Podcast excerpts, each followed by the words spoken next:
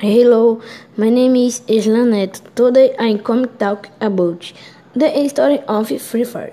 The game and its beta version launched in November de 2017. Shortly after the battle royale became the most downloaded game on Google Play and as season topped.